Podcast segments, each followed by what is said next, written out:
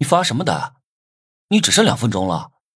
我说，还是做陈思涵的奴隶吧，至少不用死啊。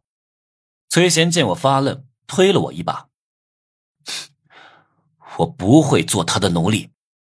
经过崔贤的提醒，我清醒过来，赶紧查看替死玩偶的说明。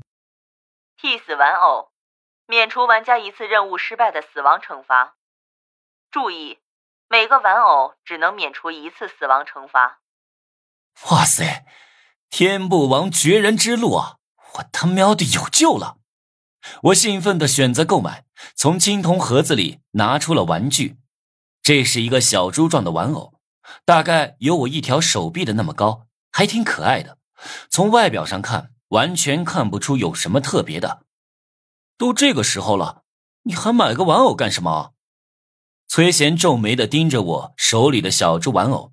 每个玩家性格不同，游戏商城里的道具也不同。崔贤的商城里没有玩偶类型的道具，他以为我手里的玩偶是很寻常的游戏道具。我紧紧的抱着玩偶，跟崔贤说：“这只小猪能救我的命。”我能理解你的心情，这都怪我没有能力帮你啊。崔贤懊恼的抓着头发，我知道他觉得我是在说风言风语，但我只要给他看，他就知道了。替死玩偶啊！我虽然不知道它的真实标价是多少，但是至少要三千金币。没时间了，我要先使用玩偶。玩偶的使用方法很简单，它的脑袋里有一个很软的按钮，按下去就能使用。不过一定要玩家使用，普通人按下按钮被视为无效。使用替死玩偶后，系统提示果然变化了。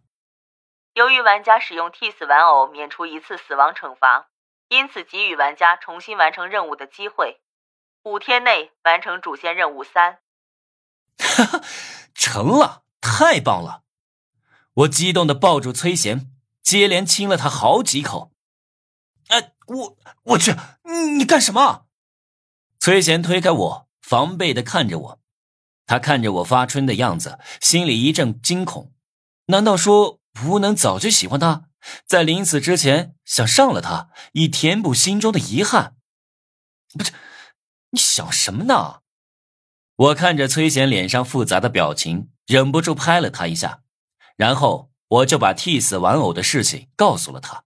崔贤才明白，我能免除死亡惩罚，崔贤自然是高兴，但他最感兴趣的还是我说的商城 bug。